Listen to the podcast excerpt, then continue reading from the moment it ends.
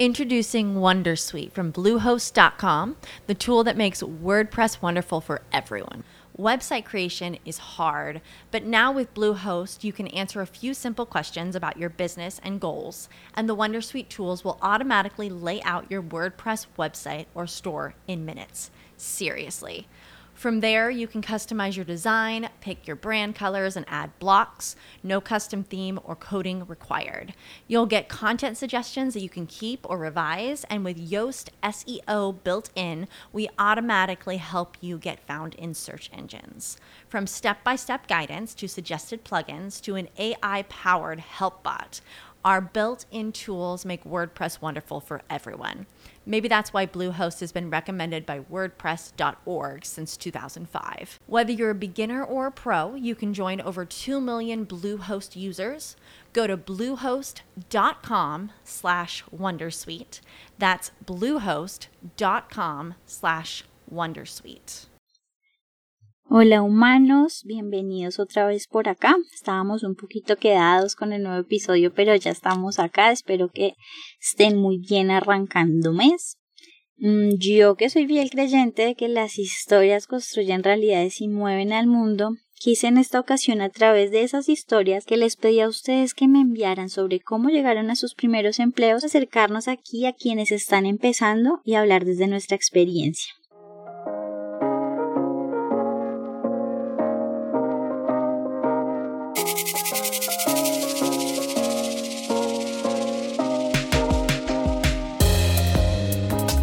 Yo creo que ya se han dado cuenta que siempre me gusta trabajar con estudiantes y recién egresados, aunque muchas veces me hacen sentir como una tía, una tía me engana.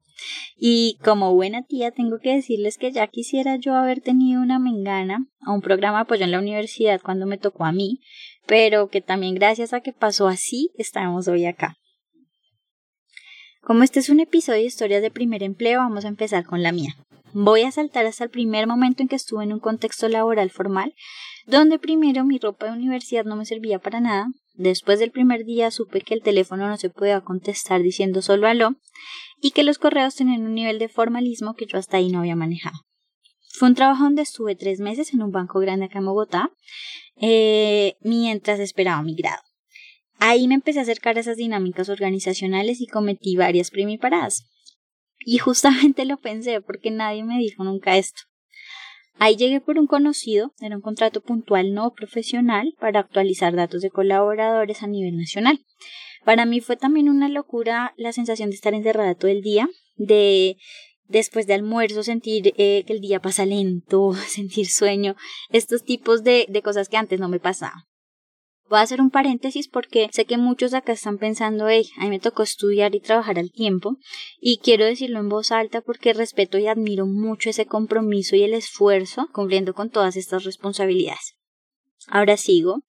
Llegó después mi grado, ahí había ahorrado unos pesitos, y con el diploma en mano empezó la búsqueda de verdad. Oh, sorpresa para mí, me ofrecían salarios menores a lo que me había pagado el banco y eso que no era un trabajo profesional. También pedían mucha experiencia, y claro, como yo no sé lo que sé ahora, mis primeras entrevistas fueron poco planeadas y poco exitosas. A pesar de eso, yo siempre he sido muy curiosa, estoy buscando cosas, aprendiendo todo el tiempo y empecé a rotar mi hoja de vida por distintos lados en internet y en una de esas, al mes de graduarme, ya estaba firmando mi primer contrato como psicóloga. Recuerdo que luego de pasar un par de filtros en la entrevista definitiva con el dueño, el señor me pregunta si he hecho un montón de cosas que claramente yo no había hecho y al final me pregunta, venga, ¿pero usted se le mide? Y yo sin titubear le dije, sí, claro, yo quiero hacerlo. Ahí fue el primer clic en mi cabeza donde dije, mira, a las organizaciones y a los líderes no les importa solo lo que tú sabes, no esperan que te lo sepas todo, sino que hay unas habilidades, unos intereses, una actitud que van a estar ahí en medio del proceso. Y para que no se aburran porque mi historia no es tan interesante, eh, con las historias que nos enviaron, seleccioné algunas para compartirlas y contarle a todos esos recién egresados que nosotros también pasamos por ahí y que estamos con ellos. Introducing Wondersuite from Bluehost.com, the tool that makes WordPress wonderful for everyone. Website creation is hard, but now with Bluehost, you can answer a few simple questions about your business and goals, and the Wondersuite tools will automatically lay out your WordPress website or store in minutes. Seriously.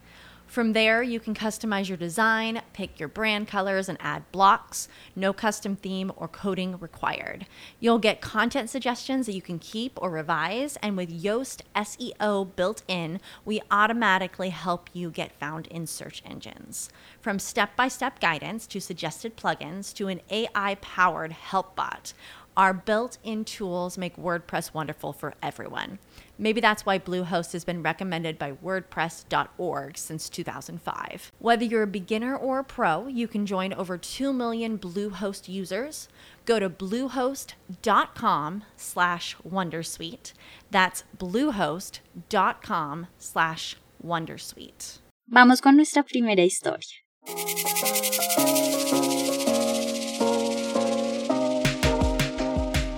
Hola Mengana, gracias por este espacio. Resulta que durante mi vida universitaria, a pesar de ser becado, nunca fui aplicado ni juicioso. No sabía qué era el diseño y la beca fue inesperada. Ni en mis más positivos pensamientos iba a poder estudiar algo, o tal vez en el SENA, ya que los recursos no alcanzaban. Sin embargo, siempre se me ha facilitado entender procesos y aprender. Aún con eso, siempre pensé que mi trabajo era malo en comparación a los otros. Cuando estuve en búsqueda de mis prácticas laborales, fue tedioso ver que en todo lado mis compañeros encontraban muy buenas agencias o empresas rápidamente y yo me quedaba estancado. A punto de iniciar el semestre y sin contrato ya me iba desesperando, pero logré encontrar una oferta. Me citaron rápidamente y fui. Era una empresa de tecnología automotriz, grande pero poco conocida. Solían tener practicantes de diseño de diferentes institutos y universidades que no son muy fuertes en esta carrera. Así que una vez hice mi prueba quedaron maravillados. Cuando entré a trabajar y vi las otras pruebas, me di cuenta que sí había sido muy buena en comparación a las otras.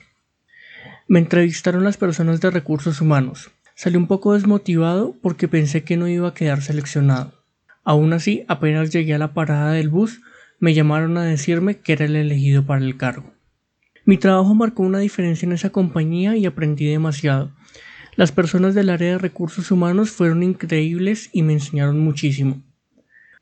Al tiempo que mis prácticas finalizaban, la gerente de recursos humanos dejaba su cargo. Ella era consultora en otra empresa de capacitación y consultoría, y me recomendó allá gracias al trabajo que había tenido. Me dieron la oportunidad en esa empresa, por lo cual quedé sorprendido, ya que nunca he establecido vínculos cercanos con la gente. Solo he sido amable, respetuoso y centrado en mi trabajo. Hoy, a mis 23 años y con apenas dos años de experiencia desde el momento en que inicié las prácticas laborales, soy subdirector creativo y de desarrollo en una agencia de eventos virtuales muy reconocida y solo tengo palabras de agradecimiento a las empresas que me dieron una oportunidad y que creen en el desarrollo de los empleados y sus capacidades. Hoy sé que soy parte de aquellos que brindan oportunidades a jóvenes estudiantes para que pongan a prueba sus capacidades. Esta historia a mí me encantó y me resuena que sé que a muchos nos ha pasado y más aún cuando la frustración está muy alta que dudamos de nosotros mismos. Hay entonces momentos en que creemos que nos equivocamos con lo que estudiamos, que no aprendimos nada o que lo que aprendimos no sirve. Y vienen situaciones como la que acabamos de escuchar, donde la vida nos muestra que tenemos un valor y que deberíamos ser los primeros en reconocerlo para poder transmitirlo a otros en este caso en nuestros procesos de selección. Pareciera a veces una vocecita que solo escuchamos nosotros y que se niega a ver hechos hacia afuera, y es entendible totalmente cuando nos han rechazado eh, en los procesos laborales, cuando no conseguimos entrevistas. De ahí también la importancia de vernos objetivamente tanto en nuestras fortalezas como en lo que podemos mejorar. También si lo vemos, ese momento de sorpresa cuando él recibió una recomendación y se pregunta si lo merece porque nunca fue el que más quería brillar y nuevamente la vida le dice, oye, con un buen desempeño, rescatando valores como el respeto y la amabilidad, también se logran cosas y la única vía no es la rosca o la palanca para avanzar. De aquí entonces cierro rescatando lo que ya hemos denominado, entre todos nos ayudamos, porque ahora él está en posición de brindar oportunidades a otros que están empezando y eso es maravilloso. Ahora escuchemos otra de sus historias.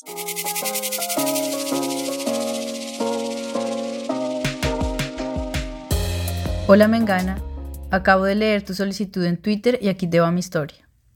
Antes de mi grado de psicología, trabajé en Bogotá para una importante empresa de gestión de talento a nivel nacional durante una temporada escolar. Para que me pagaran mi liquidación antes del 24 de diciembre, les dije que me iba a pasar la Navidad en Bucaramanga con mi familia y que no regresaría. Estando en Bucaramanga en enero, eh, íbamos con mi mamá caminando a Bambi, el perrito de la familia, y le dije, mira, mamá, yo trabajo en esta empresa en Bogotá y me dijeron que si quería eh, hablar con la gerente de Bucaramanga y que seguro me daban el trabajo. Eh, acabé de decir esto y mi mamá me entró de un empujón y en cuestión de unos minutos estábamos sentados con la gerente. Ella me saludó muy amablemente, me invitó a pasar a su oficina, hicimos una primera entrevista muy profesional y muy familiar con mi mamá y el perrito incluidos. Ellos estuvieron junto a mí callados prestando atención todo el tiempo. Mi mamá, muy seria y elegante, y el perrito, un poodle negro miniatura, nos miraba como un partido de tenis. Eh, muy atento a cada pregunta, fue ahora que lo recuerdo, es surreal. Por supuesto, me dieron el empleo, fue mi primer empleo en Bucaramanga y gracias a esta experiencia ya llevo 23 años de carrera profesional en psicología organizacional. Espero que mi historia te sea útil y la compartas con el mundo. El primer empleo es una oportunidad maravillosa para ingresar al mundo profesional. Uf, de acá me parece buenísimo rescatar el arriesgarnos. Ese que pudo pasar como un comentario suelto, en este caso fue definitivo para encontrar una gran oportunidad. En mi cabeza también me imaginé la escena de la entrevista con la mamá y el perrito, y es un contexto inesperado. Y voy también a que la vida todo el tiempo nos pone en situaciones inesperadas, que nos exigen tomar decisiones y tomar riesgos. No siempre saldrá bien, pero de repente nos abra puertas que no contemplábamos o nos dé un giro a nuestros planes y eso también puede salir bien, aunque no sea de forma inmediata. Hablaré de mí otra vez para decir qué tal cuál fue cuando se me cerraron muchas puertas después de ese primer empleo y se fueron convirtiendo en contactos y como si fuera un caminito me llevó a abrir otras puertas encontrando la posibilidad de vincular mis conocimientos, mi interés en aportar a la sociedad y comunicarme por medio de redes sociales. Ahora si miro hacia atrás voy a decir, menos mal no me contrataron en algunos de esos lugares, porque creo que no habría aprendido tanto y no habría llegado a hacer lo que hago hoy. Pero claro, la menganita del pasado estaba en la mitad de todo eso. Escuchemos otra historia.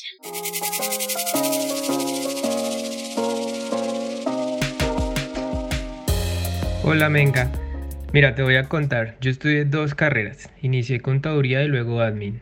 En 2020, primer semestre, prepandemia estaba buscando opción de grado para contaduría. Después de hacer show y casi no encontrar, pasé todos los filtros en una empresa, pero como no me gustó la oferta ni las funciones decidí no firmar y cambiar la opción de grado a monografía. Además, por fechas, si hacía pasantía en contaduría no podía hacer 2020 segundo semestre para admin. Esas eh, inició pues pandemia y en ese contexto buscar pasantía para administración estaba súper complicado. Pero una amiga de la U me dijo que ella necesitaba un pasante y me iba a ayudar. Eh, pues inicié el proceso y me llevó una sorpresa cuando me dijo que ya tenía pasante. En esas me llamaron de otra área, hice entrevista y pues entré. En esa área me fue, me fue bien, pero mi formación como contador me, me puede involucrar en muchas más cosas de las que se suponía tenía mi cargo. Terminó la pasantía y por mi desempeño me iban a contratar por medio de una temporal, pero por trámites administrativos pues no, no fue posible. Aburrido, me tomé unos meses sabáticos con mis papás e inicié la búsqueda de trabajo. Tuve varios procesos donde llegaba hasta el último filtro y en esas me quedaba. Eh, como ocho meses después me llamó mi jefe del lugar en el que hice la pasantía a decirme que, pues, que él iba a renunciar y que me ofrecía su ayuda para que yo me quedara en el cargo de él, para que lo reemplazara. Entonces pasó mi hoja de vida y como ya, pues yo ya conocía el cargo, algunas funciones y además aprobaron mi, mi contratación, fue fácil. Es, pues es una muy buena empresa, es muy buen sueldo para un recién egresado y aparte otros beneficios extralegales. De esta historia me va a quedar con la importancia de persistir. A pesar de que tengamos tantos momentos donde las cosas no salen, es necesario continuar. tomar los descansos que podamos y ser constantes para ver avances. Creo que aplica a muchas áreas y la vida profesional no es la excepción. No sé si a alguien más le pasó, pero a mí antes de graduarme había personas que me decían, mira, cuando tengas el título me cuentas y miramos hay en mi empresa. Y comentarios de ese tipo. A la hora de la verdad, así como le pasó al chico de la historia, eso nunca pasó. Pero aunque de momento no funcionara como él lo tenía estimado, su contacto fue la ruta que lo llevó a conocer otra área dentro de la empresa, en otro momento con ese jefe que fue clave para llegar a su primer empleo profesional. Aquí nos deja pensando en lo valioso de activar contactos y en todas las veces que queremos que las cosas se den o que cambien de manera inmediata, que la palabra que vemos por ahí es proceso. Hay un proceso que tiene sus tiempos y sus ritmos y que facilita que las cosas lleguen cuando deben llegar. Les agradezco a todos los que me enviaron sus historias, las leí todas y seguro que las vamos rescatando para nuevos espacios. Hoy me quedo con la sensación de que cuando compartimos desde nuestras experiencias también permitimos darle a otros perspectiva.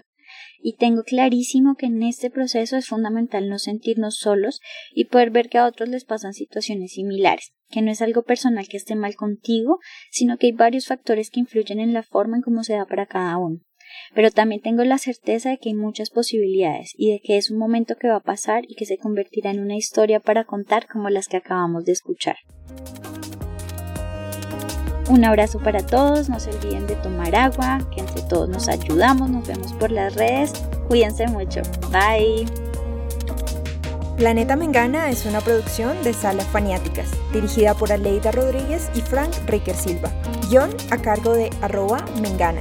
¿Quieres grabar tu podcast de manera profesional? Escríbenos. Encuéntranos en Twitter como arroba faniáticas.